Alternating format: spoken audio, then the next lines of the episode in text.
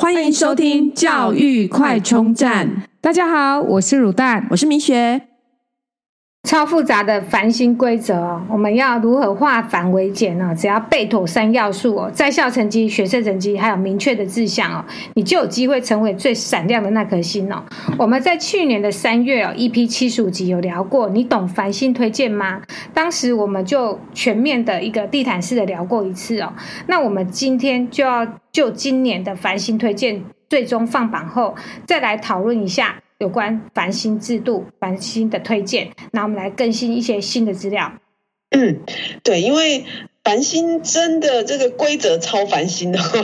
那呃，我们再来把它详细的说明一遍。首先呢，繁星能够参加繁星的资格，基本上有三个。第一个就是你要是应届生，第二个你不能是转学生，也就是三年都要在同一所高中就读。那第三个呢，就是你的校牌至少一定要前百分之五十。当然，你不同的学校，你的校牌的要求当然就又更高，但基本门槛就是呃校牌前五十个 percent。那另外呢，针对就是呃繁星的规则，先来讲学群好了。呃，因为基本上繁星的这个能够申请的呢，是以学群为单位。什么叫学群呢？就是过去。这个大学所有的科系，把它分成八类学群。哪八类呢？啊、第一类学群就是文法、商、社会、科学，然后教育、管理等等，基本上就是以前的社会组的概念这样。那再来第二类学群就是理工，然后第三类学群呢就是医，但是不含医学跟牙医，然后还有生命科学、农这些。科系，然后在第四类学群，音乐相关的学系，第五类呢是美术，第六类是舞蹈，第七类是体育。那第八类学群呢，就是医学系跟牙医系，也就是比较热门的这个这两个科系，另外抽抽离出来这样。刚刚讲的这个像音乐、美术、舞蹈、体育呢，基本上就是要有相对应的高中的艺才班，然后比方说音乐班啊、美术班啊、舞蹈班啊、体育班这一种的，呃，才呃能才能报考。那基本上其实扣掉这四个，基本上其实就是。有三四类，就是把社会组、呃自然组就拆成理工，就第二类，然后除了牙医跟医学以外的，就是医，然后生命科学、农这些是第三类，再来就是。呃，医学系跟牙医系的第八类学群，那如果走繁星的话呢，基本上除了第八类学群，就是医学系跟牙医系需要面试以外，有两个阶段，呃，基本上其他的都不需要面试，就只要按照校牌然后去填，然后申请上就上了，所以在后续的程序来讲相对简单。哇，所以如果是成绩顶尖的学生哈。我感觉繁星绝对是首选，因为可以省去很多的手续。哎，对，没错。那但是呢，繁星还是有几个重点哦。我们先来讲，这也是比较容易搞混的。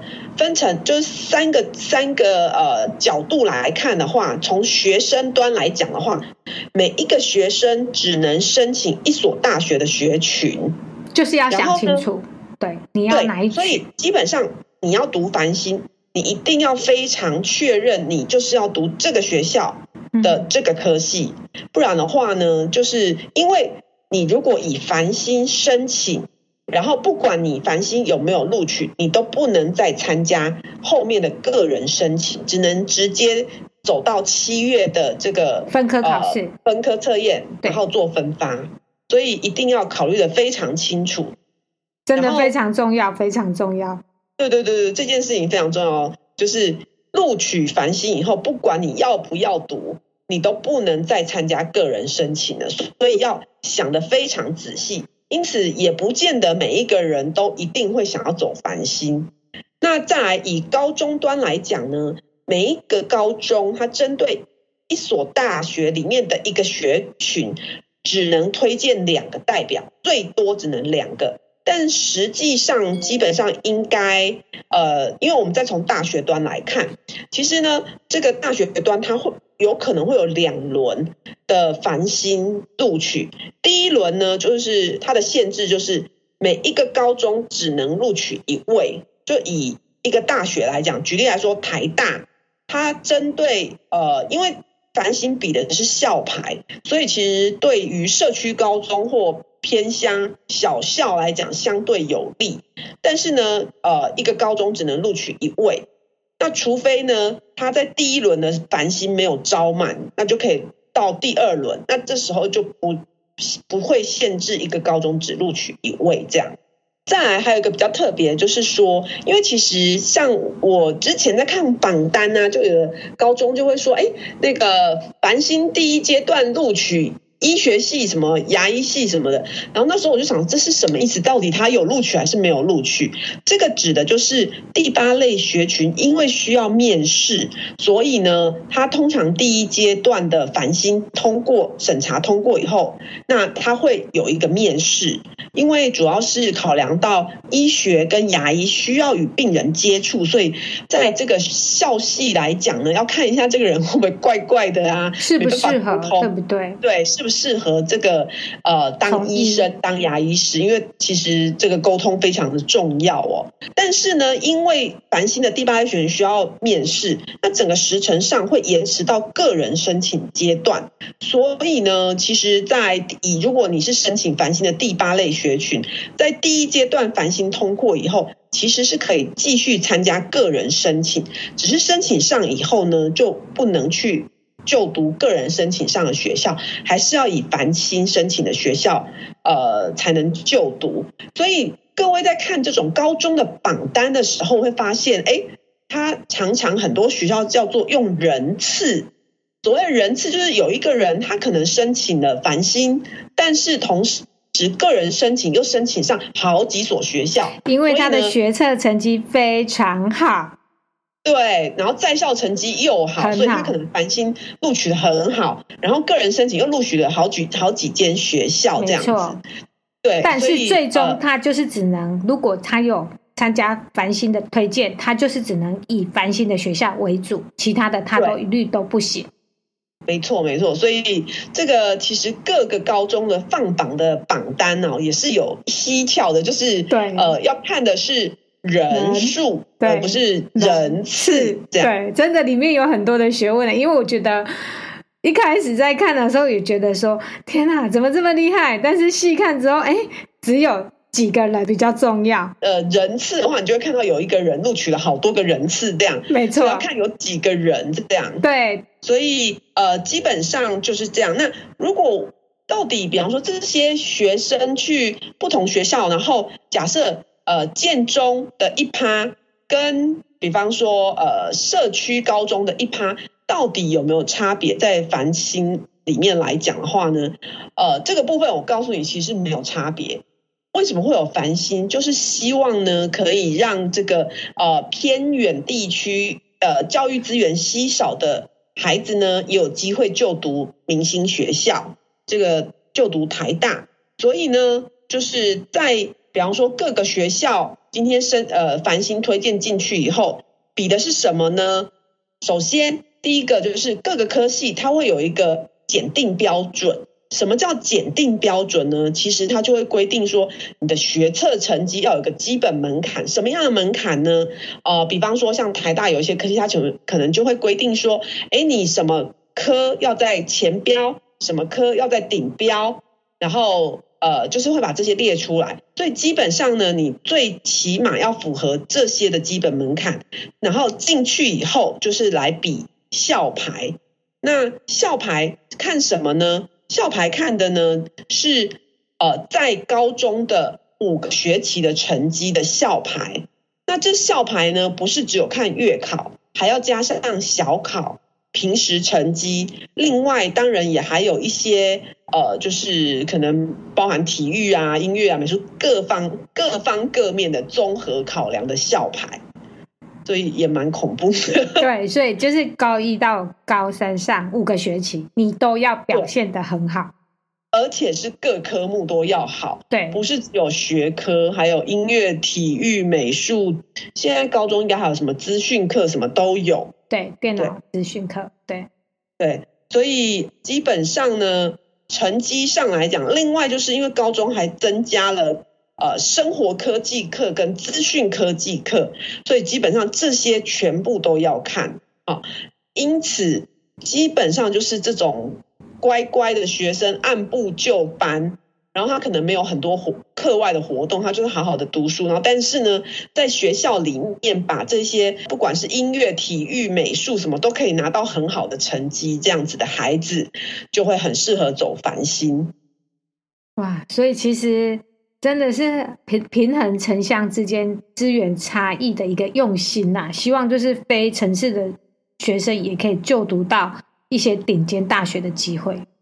对对，那呃，所以你觉得你会为了呃申请繁星去就读呃，就是偏乡的学校，或者是比较也许不是那么明星的高中吗？我觉得我答案肯定是不会的。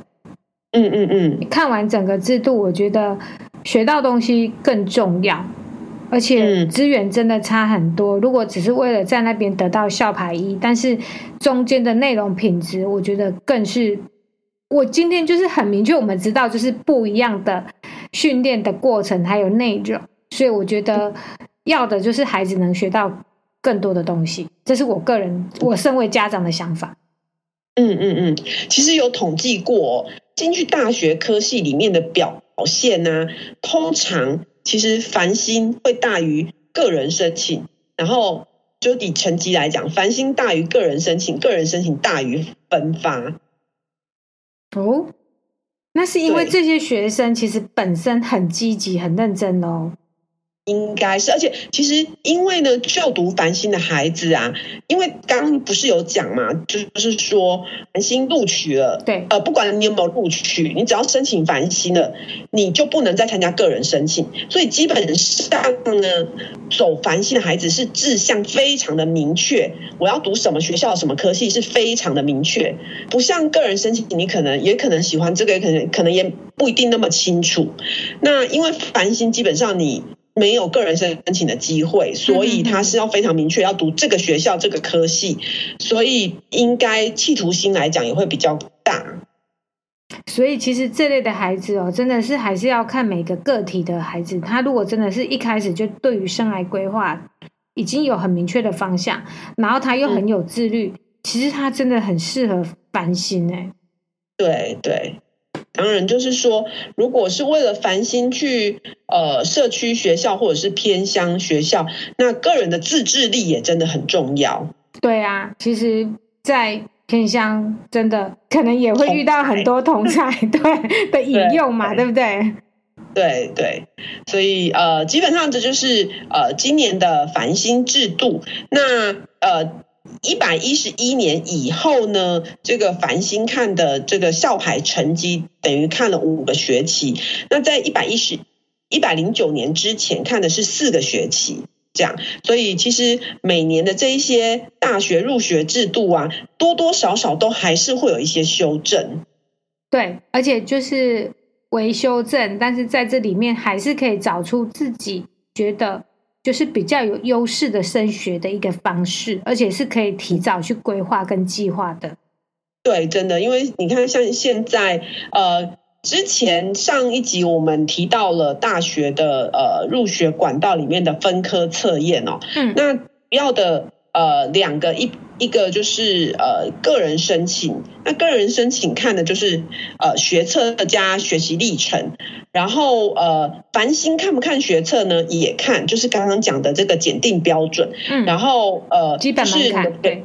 对你，你基本上每一个科系它有规定你的呃各科的学测成绩要达到什么样的标准，所以繁星基本上也要看学测成绩，所以学校在推荐你的时候，基本上也会呃依照这个学测成绩来做推荐的序位这样子。